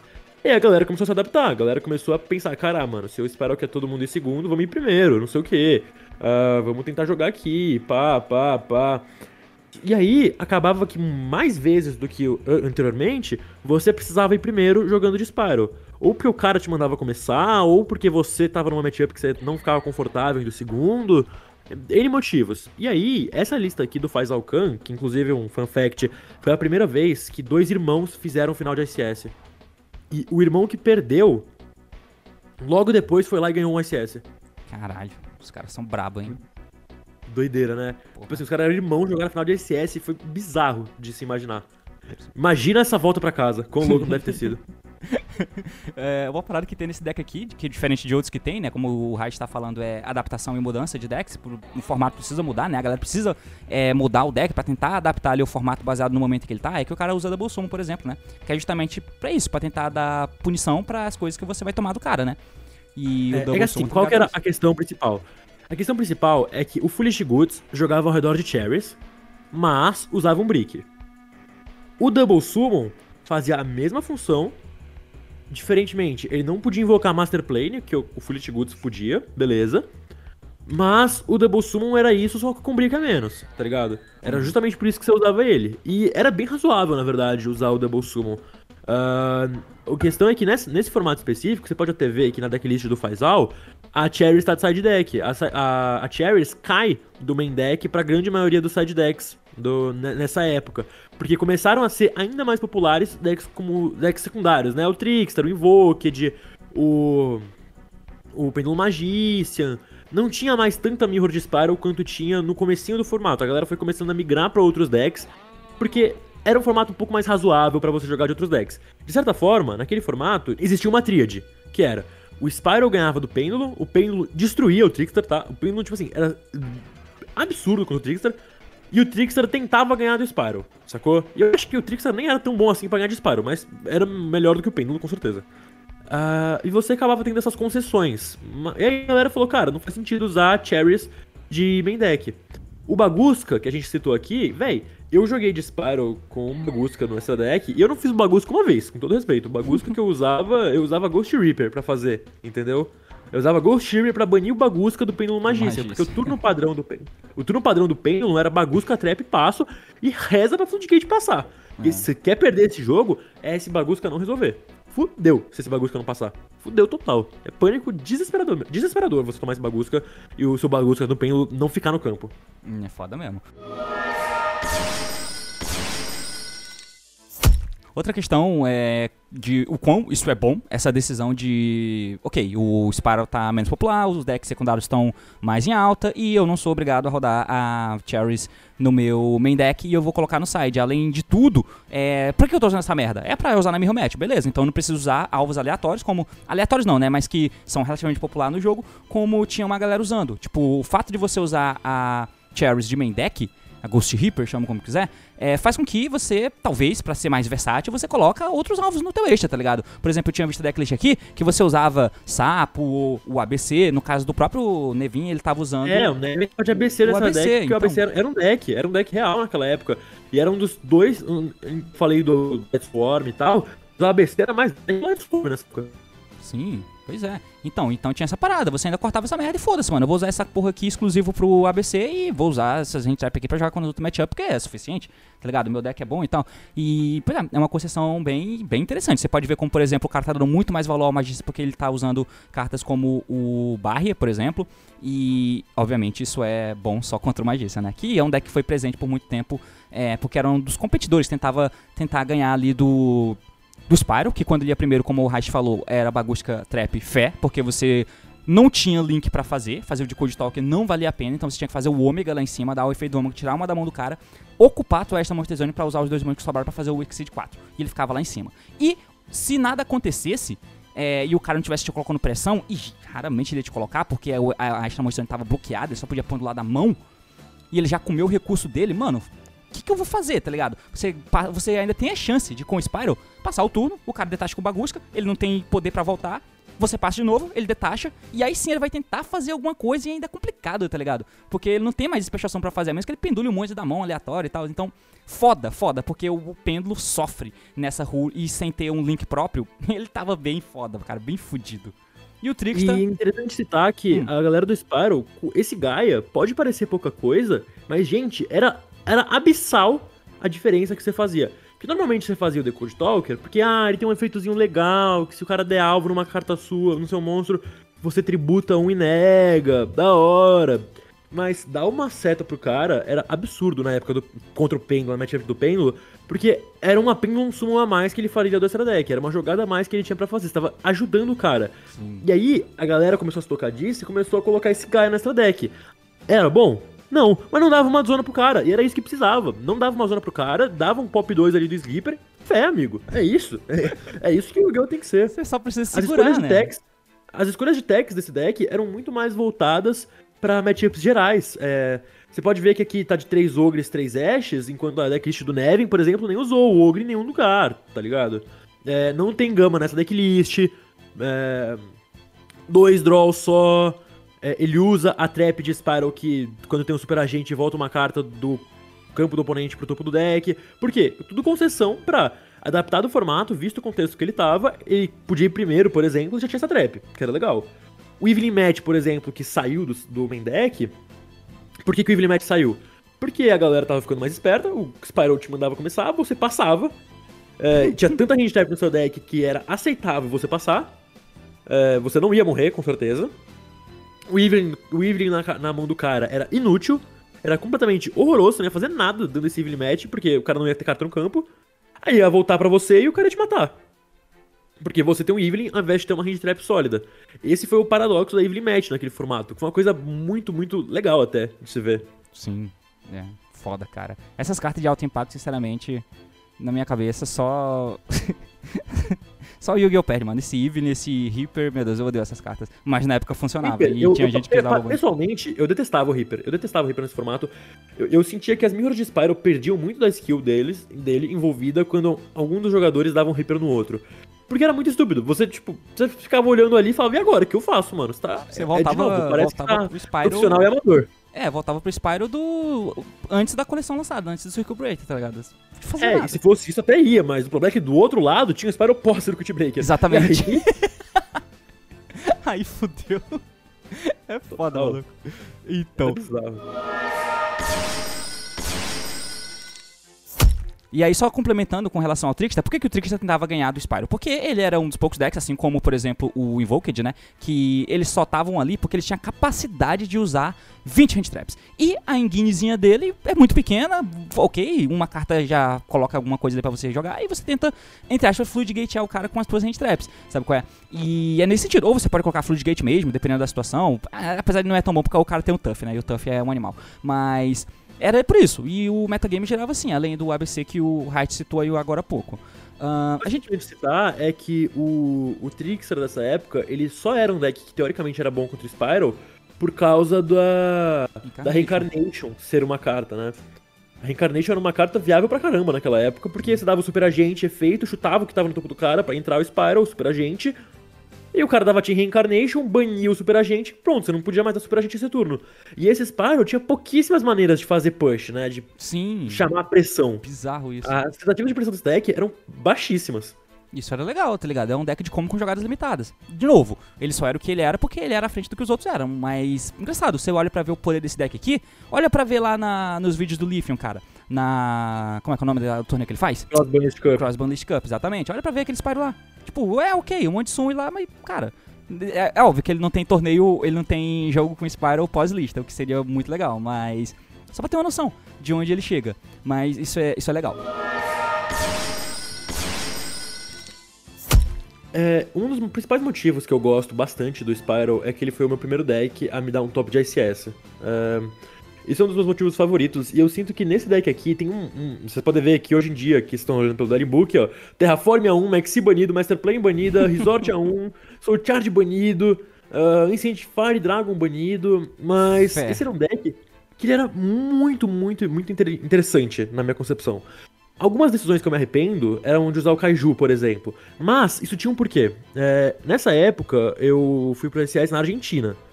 E uma coisa que era muito realista de se acontecer naquele formato era que ia ter. Meu metacal, pelo menos, era que ia ter muito pêndulo na Argentina. Pêndulo, ele era um deck. Que, o Spyro era um deck caro, gente. O Spyro era um deck que era relativamente bem caro. Dois Firewalls era uma grana. Super Agente era tipo assim, 60 dólares cada Super Agente. É, sei lá, não sei se era 60 dólares ou 40, é, mas era, era caro. Um detalhe sobre. Um detalhe sobre o Super Agente, que, é, que eu acho interessantinho falar, que eu lembro que na época do hype, porque teve uma. É, eu dormi um dia e quando eu acordei, teve o anúncio do OCG, Double Helix existe. E aí no OCG foi uma putaria do caralho e vinha Mega Team. E essa Mega Team, do, nesse ano 2017, ele ia reprintar algumas coisas, reprintou o Zodiac, inclusive, e daí a Konami foi lá e meteu lista depois da Mega Team, que foi engraçado. Mas ia vir alguns reprints de cartas de Spyro. É, se eu não me engano, a coleção que veio o primeiro Spyro devia vir nessa box mas o Super Agente não veio.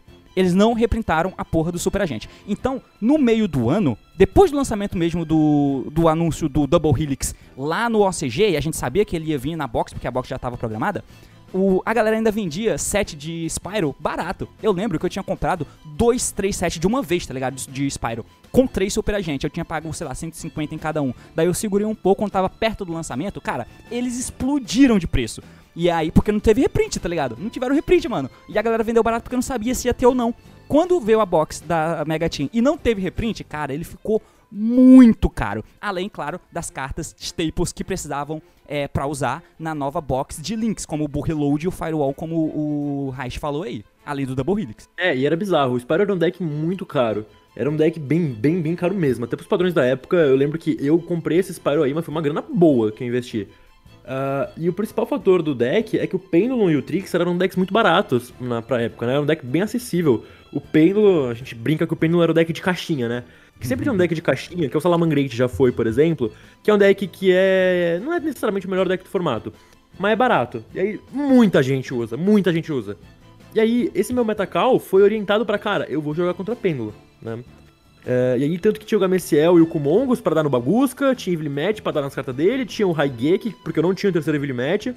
História engraçada, eu entreguei a decklist desse torneio com dois Evil Matches, mas eu não tinha o segundo Evil Match, e eu não tava achando alguém pra comprar. e aí, eu tirei o Evil Match no booster de inscrição. Foi engraçado. Caralho! que abuso. É, não, eu falei, velho, eu falei, velho, amanhã, sábado, eu venho aqui, eu chego duas horas antes do torneio, eu trago 100 dólares, a carta valia 60 dólares. Eu trago 100 dólares, eu pago o preço que quiserem pelo Evil Match, mas não dá pra jogar sem ela. Que rabudo, Foi mano. Desse nível. Foi desse nível de Aí eu tirei o Evil Match, foi engraçado. mas enfim. Aí o Metacall Prestonel era muito Pendulum, o que de certa forma se converteu. Pendulum era o deck mais representado do torneio. Minhas duas primeiras rodadas foram contra Pendulum. E depois eu não joguei mais contra Pendulum. Acabou. Foi, foi surreal. Porque tinha muito Pêndulo, mas o fato de ele ser um deck de caixinha fazia com que a galera que usasse ele, primeiramente, não era uma galera tão boa assim, tá? Não, é, não que todo jogador fosse assim, fosse ruim, mas a grande maioria de quem tava jogando com o deck era meio torto, entendeu? E aí era a galera que não sobrevivia às altas rodadas, então, depois das duas primeiras rodadas, tudo que tu via ali era Mirror de Spyro, Mirror de Spyro, Mirror de Spyro, Mirror de Spyro. Então, então... Isso, isso inclusive está direcionado com. Acho que naquela live que a gente tinha feito da Epic, você tinha citado isso, né? Que o Pêndulo Magician, é, apesar de ter essas questões que você falou aí, cara, é um deck complicadíssimo. Ele é complicadíssimo, porque as tuas buscas não são limitadas e você tem três cópias de todas as cartas, mas, cara, uma busca errada que você faz aqui faz diferença lá no final, e faz muita, porque o pêndulo, é, a pêndulo sumo era muito minimalista que você fazia, era sempre pêndulo sumo minimalista. Então, tudo fazia diferença. E por causa disso, apesar do pêndulo ser um deck barato e ser muito popular, para ele converter bem de fato, ele teria que ter jogadores dispostos a usar a cabeça tanto quanto o deck demandava. E essa quantidade de pessoas era bem baixa, tá ligado? Ele era muito baixo. Ele, ele, é um deck, ele é um deck popular demais é, para ser tão difícil assim, tá ligado? Uhum. Meio que unia tudo. Ele era muito popular, muito popular mesmo, porque tinha muita gente que usava ele porque era um deck barato e era a opção que tinha. E por ele ser tão difícil, tão difícil, essa galera que jogava com ele por ele ser um deck barato era absurdamente punida porque não é tão boa assim, tá ligado? Porque não é tão competitivo assim e tal.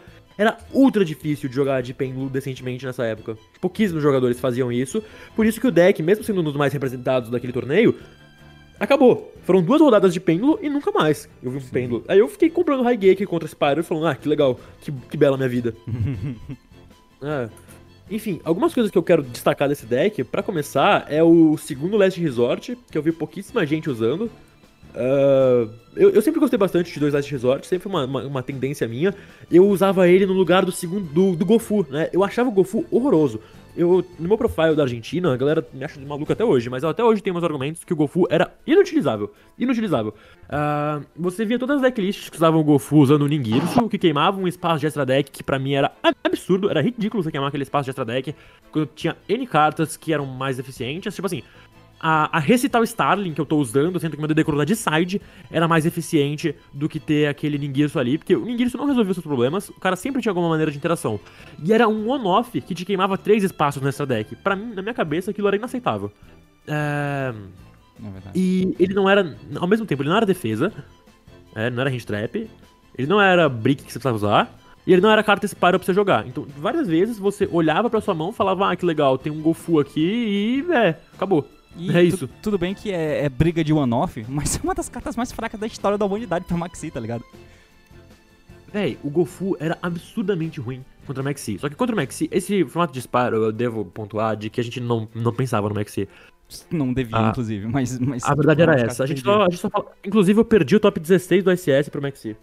Foi Sim. engraçado. É por, é por isso, inclusive, que ele não pode estar tá um, né? Tem que estar tá um. Ah, pelo amor de Deus, velho. Foi ridículo. Tipo assim, o que aconteceu? O cara comprou uma. E eu, e eu naquele SS teve vários jogos que eu comprei o Maxi, dei no cara e o cara falou: ah, parabéns, amigão, você é muito bom. Eu falei, ah, valeu. é, Véi, era ridículo. Você só dava o Maxi e falava, ah, amigo, você perdeu, eu sou melhor que você. Fazer o quê? Né? A culpa não é minha que eu sou tão bom assim. Segue, Enfim, esse Spyro aqui que eu montei, inclusive, se for pela exceção do Raigeki, do Evil Match e do Gameciel, ele era um Spyro bem mais orientado para ir primeiro do que os outros, né? É, você tinha aqui o Double Summon, que aumentava um pouquinho a consistência. Eu, o segundo Last Resort, a galera não valorizava quando ele, quando ele era bom, mas ele era muito importante. E uma coisa que a galera também é importante citar é que nesse formato de Spyro, você várias vezes você chegava no seu Double Helix sem saber o que era o topo do deck do cara. Por exemplo, Comprei Sim. Double Summon e comprei Last Resort. E o Tuff. Normal Summon Tuff, Double Summon, Normal Summon, Last Resort. Fi, Double Helix agora e muita fé. Porque todos os decks daquele formato, para começar que estava num torneio grande, você já sabia do que seu oponente estava a partir de uma certa rodada, então já era mais coerente de você chutar. E todos os decks bons do meta usavam muito mais monstro do que qualquer outra coisa. O que, inclusive, depois virou uma tendência que era o Spyro que não usava Range Trap. É um Sparrow que usava, tipo assim, três Ashes do Maxi, mas o resto era Spell. Era três Evelynns, era carta boa, Book of Moon, não sei o que, não sei o que, não sei o que, pra ter uma quantidade maior de Spell e os odds do cara acertarem ficarem menores. Não é Entendi. surreal ver isso? Bizarro, né, é? cara? Magical Spring de main deck. Era... A galera usava Magical Spring de main deck, dava o Magical Spring e comprava seis cartas porque o Sparrow deixava ali o campo, o Last Resort normalmente, já era mais dois, três draws no Magical Spring, aí você comprava o Evil Match e ganhava. Era bizarro. E era muito, muito gostoso de ver esse formato acontecer, cara. Era, nossa, que delícia. Isso, olha que bizarro. Você usava um deck diferente só pro topo do seu deck não ser sempre o mesmo. Loucura Isso é absurdo, da porra. gente. Sim, cara. É o mais lindo que existe.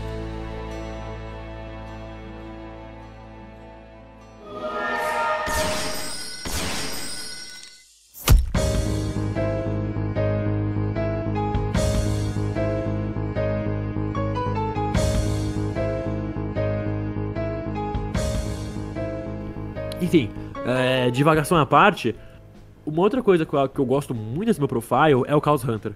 Se tem uma carta para mim que era responsável por esse top do SS, foi o Chaos Hunter. Eu lembro que na última rodada eu tava X2 na bolha, ganhei, topei, perdi, não topei. Contra a Trickster, levei um pau game 1, tava levando um pau game 2, aí eu invoquei o Chaos Hunter. Aí Tchau, o, cara, o cara. O cara não tirou. O cara não tirou o Chaos Hunter por nada nesse mundo. É, é eu fiquei lá, tipo, Fiquei seis turnos só batendo com o Chaos Hunter. Era o meme do Trickster, inclusive, né? Qualquer monstro de 1850 de ataque, você ganhava do Trickster. Porque você batia é. na Candina e foda-se. E ninguém, ninguém sabia do Chaos Hunter, né? Ele nunca tinha sido usado antes. Não tinha uma lista de que usava o Chaos Hunter, não pra um jogador relevante que eu tenha visto. Maneiro. E eu, eu comecei. Eu usei esse Chaos Hunter. Foi uma das coisas mais geniais. Eu falei, velho, eu sou um gênio. Eu sou um. Eu sou, eu sou um genial, eu sou o cara mais inteligente do mundo. e. O Chaos Hunter era absurdo era absurdo e depois de algum tempo ele começou a se tornar mais popular, tanto que na próxima lista vocês vão ver ele. Além disso, outra coisa que acontecia também era saio de deck de cartas que melhoravam seu Going First. Uh, que o Rescue, o Utility Wire e o DD Crow. Já que você tem combinho de buscar tal, o DD Crow era legal, o Utility Wire era uma carta de vantagem muito legal. Você fazia umas jogadas assim meio bestas que melhoravam muito seu Going First. Pra tirar Evil Match Highgate, provavelmente. Sim. Maneiro. E a última dinâmica que eu quero explicar nessa deck, desse deck, é esse Ancient Fire, Dragon. Você pode reparar que não tem aqui no Spiral nenhum tipo de de Destrudo ou Dragon Ravine, que em outras listas você pode acompanhar que o cara usava tal. Mas ainda era muito bom você ter esse Ancient Fire no seu extra deck, exclusivamente pelo fato de que algumas situações específicas você dava o seu, seu Tuff com Ash de Double Summon, ou o seu Super Agente Normal Summon Ogre, só para você fazer a play de pegar o Ancient Fire Dragon e estourar o campo do cara. Porque essa carta é um animal, ele é desbalanceado e estoura campo do cara também. Pra E buscar um teu, campo pra mão. pega o teu. Caralho, isso é muito É, forte. No mirro, no mirro de deck que usa campo, mano, essa carta aqui é a melhor é, possível, tá maluco? O Trickstar usava campo também, então você usava esse Fire Dragon, era o Ancient Fire Dragon proativo, né? Era um Ancient Fire Dragon muito importante.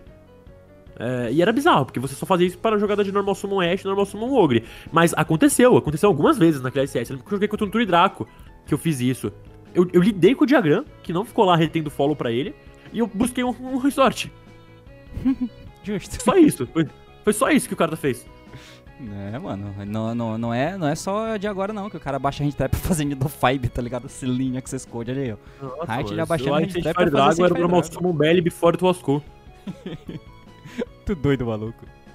Ai, ai. Ah, e tem esse Binary Sorcerer aqui. Eu lembro que eu só queria usar Hum. ele porque eu achei ele engraçado. Não, não tinha um bom motivo, na verdade. Ah, vai te fuder, maluco. Isso aqui veio no estrutura também, né? No mesmo do... Veio, veio no estudo do Trigate. Só que assim, a grande verdade é que eu olhei pro meu extra deck e eu falei, véi, Não. e se? Cara, isso aí me lembra o...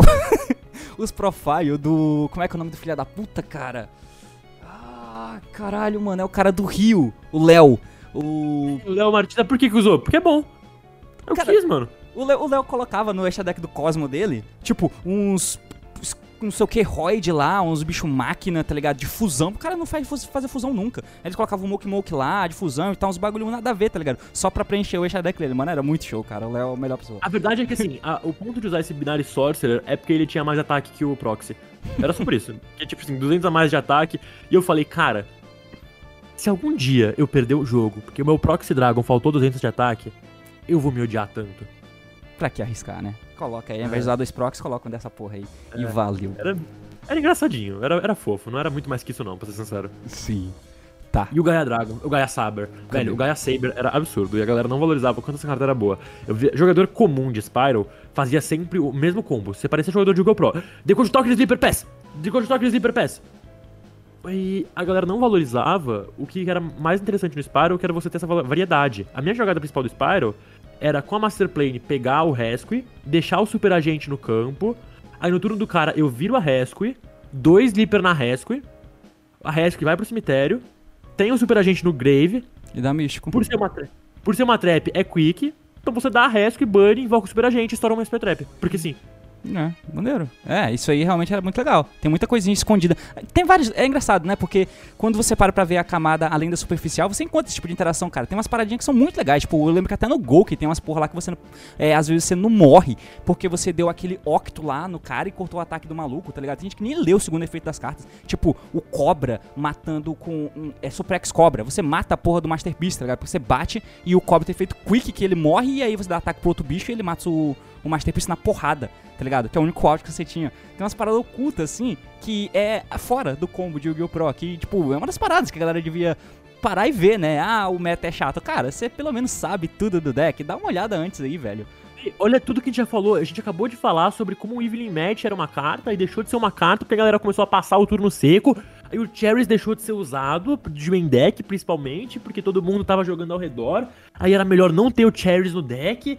Aí tinha jogadinha de seu Spyro, velho. Isso era lindo, isso era maravilhoso. É, e o fato de esse tipo de coisa acontecer é aquela roda gigante, porque a partir do momento que a galera joga em volta do, do, do Reaper e ninguém mais vai usar o Reaper porque todo mundo tá jogando em volta, cara, de repente no torneio lá eu vou e ignoro o Reaper, e foda-se, e eu vou pra cima. E aí eu não vou tomar o Reaper. E aí eu posso ganhar só por isso, tá ligado? Esse tipo de mind game pode acontecer, isso é bem legal. É, Era muito importante que isso acontecesse, era legal demais, isso era muito sim, gostoso. Deve acontecer, cara, sempre. Tá, é. Só da- dar uma avançada aqui então, clã, porque tem uma parada que eu queria falar que foi é justamente um meio termo entre várias coisas, que é justamente o profile do do pessoal ali da Mind Gamers, né? É, eu queria ter trazido o Gui pra falar aqui, porque eu lembro que o Gui jogou bastante essa época, ele ganhou o DSC do final do ano, desse ano, jogando de Spyro, inclusive, e tinha um milhão de Foi Spyro. o RJ que ganhou, ele ficou em segundo. Verdade, o, o Gui ganhou no ano anterior. É, e o, E no seguinte, exatamente, o o Paulo ganhou esse aqui. É, então, daí o que aconteceu? Qual foi Você pode ver o vídeo nesse link aí. Você clicar pra ver lá no canal do Paulo. E, inclusive, eu esqueci de chamar o Paulo, porque ele jogou de magia a maioria desse formato, né? Só foi jogar de Spyro no final. Então ele ia ter um outro ponto de vista pra falar, mas, bom, o barco zarpou. Mas enfim, qual era uma, uma questão que era interessante, que eles falavam lá no deck de Spyro deles? É que tinha essa parada do deck Spyro Standard de CCG, onde, ok, tinha gente ainda que tinha, é, tinha uma galera que já tava mudando e vou fazer o first como o Reich fez aí, colocando os double sum, esse tipo de coisa. Mas imagino que o standard ainda era cópia, ainda mais aqui no Brasil, é, infelizmente. Mas ainda tinha a parada do Spyro Blind Second. E eu vou ser second valeu. Só que a a visão deles do deck era que, ok, eu ainda uso meu Spyro, se eu perder um dado, eu ainda escolho ser segundo, porque o meu deck consegue fazer isso, mas se eu for primeiro, eu não vou comitar, vou fazer full combo e vou tentar não perder para as coisas que esses decks perdem. Qual é principal, o principal motivo de você ter que passar o turno se você vai primeiro? Se o cara te manda ir primeiro. É, além de você não querer dar sopa pra Reaper, por exemplo, mas outra coisa é que você mata a tua própria Reaper e mata o teu próprio Gama. Então você não coloca um monte na mesa porque você fica com cartas que dependem do teu campo estar vazio. Mas se essa carta for a Master Plane, foda-se. Porque eu coloco a Master Plane na mesa e vou jogar em cima dela. Porque se o cara mata ela, cara, ele mata ela, se eu tiver Reaper eu posso dar depois, enfim. É, claro que não vale mais a pena, mas enfim. Mas eu vou buscar um monte de carta. Eu ainda assim tenho um monte de hand trap. Essas hand traps não dependem que eu tenha um monte na mesa, então eu vou te dar hand trap, mesmo você tentando jogar pra cima do meu monstro que já tá na mesa, mesmo tendo dado Reaper, por exemplo. E eu ainda sou um Spyro, como o Reich falou, você só usa o Helix, mas tudo bem, se não tiver o Helix e tiver um mínimo de follow ali, eu vou conseguir baixar porque minhas cartas são agressivas. Então eu posso conseguir ainda matar, tentar capitalizar a vantagem, porque a minha- eu não dependo que o meu campo esteja vazio. Então eu boto uma carta de ultra vantagem e tento segurar o jogo com as hand traps que eu tenho, que não depende do meu campo tá vazio. E aí você consegue contornar uma parada que era standard até então e consegue sair do standard pra conseguir counterar o que é standard naquele momento. Que é uma das principais pouco- coisas acho que uma coisa importante citar, uma- só um pequeno contextualização, é que nessa época do PRJ lançou esse Spyro, que era esse Spyro mais fluido possível, a, a galera começou a usar um Spyro que era full going first. Eu lembro que nesse torneio, nesse DSC, eu joguei, é, e o Ramon tal, principalmente a galera do RJ, jogou com esse Spyro que era full going first. Tinha Scapegoat de main deck, Isso, era verdade. Strike de main deck, é, era nesse nível. As Sim. cartas eram completamente ah, inclinadas pra ir primeiro. Qual que é o problema? Deu duas rodadas do torneio, ninguém mais mandava ele começar. Acabou. E, e aí eu concordo com a visão do PRJ da vida, né? Porque o PRJ falou, cara, gosto muito da ideia do Ramon, né? Porque o Ramon foi o cara que me falou dessa ideia. Eu não sei se foi ele que criou, mas certeza que passou muito bem por ele essa ideia. Ele falou, cara, a ideia do Ramon é boa, é uma premissa válida, mas não é tão bom você fazer isso porque dura pouco. Talvez seja mais interessante eu ser o mais fluido possível, eu ser bom entre os dois. Eu ser legal, decente entre os dois. E. G- pra, GG WP. pra, esse, pra esse cara que escolheu aí essa parada, mano, duas rodadas o cara não mandava, não mandava mais ele começar. Tipo, é muito pior pra ele com o deck dele em segundo do que o deck feito pra ir segundo e primeiro, tá ligado? É muito pior. Engraçado pra É caralho. o Paulo, o Paulo o Paulo- Paulo falou justamente isso, com essas palavras. É, ele falou, cara, o deck de Spyro Going Second indo primeiro é 10 vezes melhor que o deck de Spyro Going First indo segundo. Que e, e é engraçado, cara. inaceitável, é inaceitável o quão diferente, o quão discrepante é a jogabilidade entre os dois. Então, tem, velho, não tem por que você fazer um Spyro Full Going First. Se você vai durar duas rodadas, que você vai fazer sua gracinha ali, acabou. Não acontece mais nada com ninguém. Muito bom, bicho, muito bom.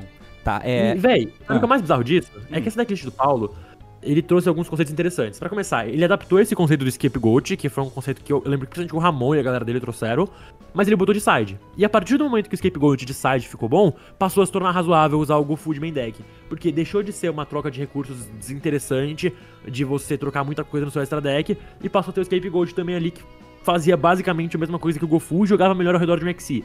E o Scapegoat, inclusive, era uma maneira de você chegar no Boy Reload. O Boy Reload, nessa época, era um animal, tá, gente? Ah, Sim. você tinha duas maneiras de, de lidar com o Boy Reload. Ou você fazia outro Boy Reload e roubava o Boy Reload do cara, ou você fazia o Ninguiço. E era isso. É uma das formas de você li- lidar com o Sleeper também, né? Que é uma puta carta chata, que é chato pra própria engine tirar, inclusive.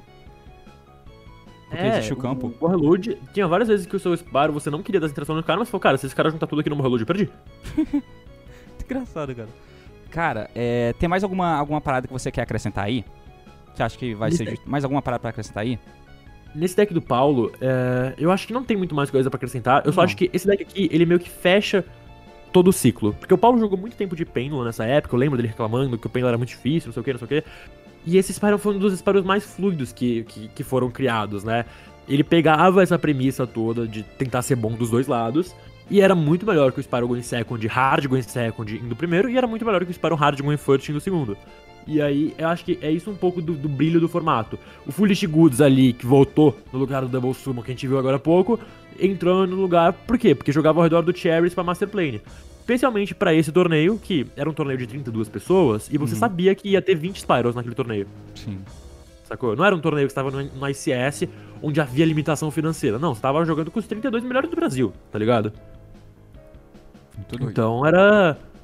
Era mais ou menos por aí. E aí essa foi a ideia do Paulo pra isso. Ele usou o Meister. Ninguém nunca tinha usado o Meister antes. Ninguém. Por quê? Assim, ninguém, ninguém, ninguém. Por quê? Porque Os- nega só a melhor carta do deck, tá ligado? Que era a carta onde eles viram que ela é tão boa que resolveram jogar em cima dela. E o Meister é Ninguém nem sabia, ninguém nem, nem tinha nem pensado que o Meister devia ser uma carta boa. A gente nem lembrava da existência é, dele. caralho, o Meister só nega Master Play. Puta que pariu, mano. Foda-se, eu vou usar essa merda. É. Muito bom, É, cara. foi um momento de, de imbecilidade geral que todo mundo esqueceu que a carta existia.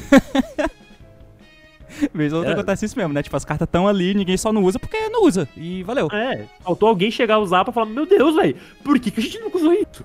Muito bom, cara. O que, que a gente tinha na cabeça?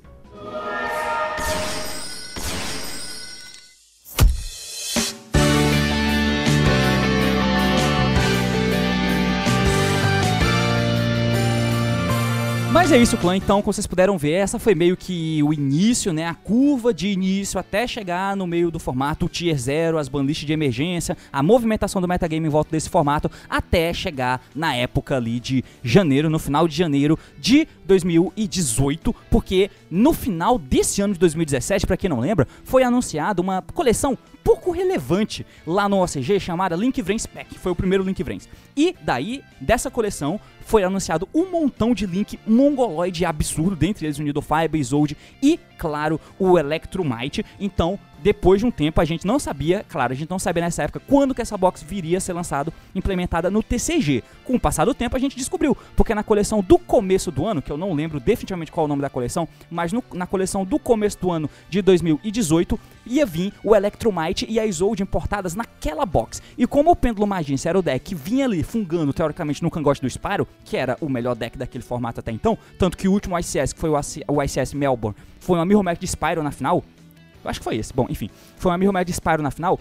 A Banlish precisava, além de tudo, já que o, Ma- o Magician já ia ser muito forte, tá? Mas ela precisava limar o antigo pra abrir espaço, espaço pro novo.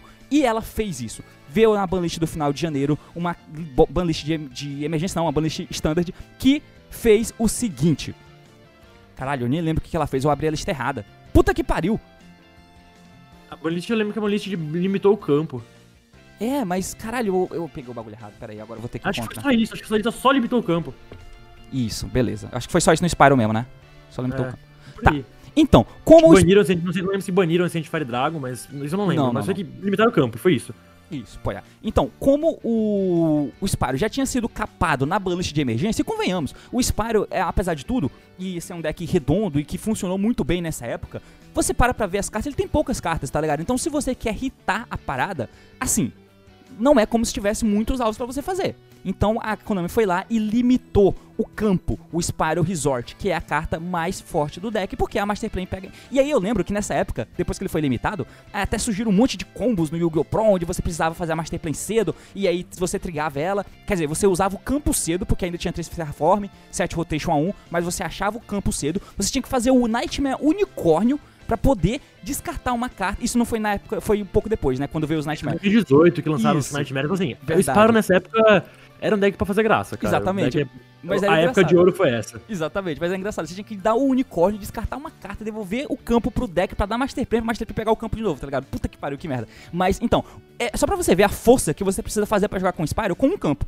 Então, o campo foi limitado, isso tirou o Spyro do metagame, não só pelo, que, pelo quesito limitação do campo, mas pelo quesito power creep que vinha a seguir, porque o pêndulo Magician tava tão absurdo com a inserção do Electromite que a Konami, olha só que, olha só o que ela teve que fazer. Ela não lançou a lista de emergência, não foi como Spyro que ela deixou rodar dois torneios e lançou uma lista de emergência limitando as cartas. Não, o pêndulo antes de lançar o Electromite baniu o Joker e baniu o Double Iris antes de lançar a porra da carta de suporte pro pêndulo. E mesmo assim, ele foi quase um tier 0 daquela época. Então, foi isso que aconteceu na banlist que sucedeu ao formato do Spyro e a partir daí, pelo menos no curto prazo, ele morreu do competitivo e era um deck roguezinho, fofanca, usado só para fazer graça e para saudosista, como o Height aí, por exemplo, que é saudosista do Spyro. Futuramente, esse formato tem um lugar no meu, esse é um formato que de verdade tem um lugar no meu coração, porque eu sempre fui um jogador assim, eu sempre preferi muito mais formatos onde a mirror match é boa. Eu, eu, consigo jogar literalmente todas as matches gostosinhas do que formato onde tem um milhão de decks. Pra mim, formato de três uhum. decks é ótimo. Esse formato foi, foi uma delícia. Porque, obviamente, pra quem não gostava de nenhum dos três, era deve ser horrível, mas aí.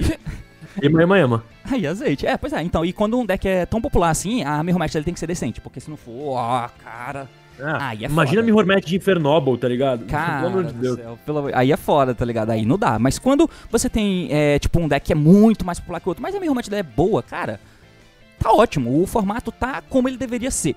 É isso que o Yu-Gi-Oh! deveria ser. Em linhas gerais, pelo menos, dentro do competitivo. Se você não joga do competitivo, cara, parabéns. Você é muito bom.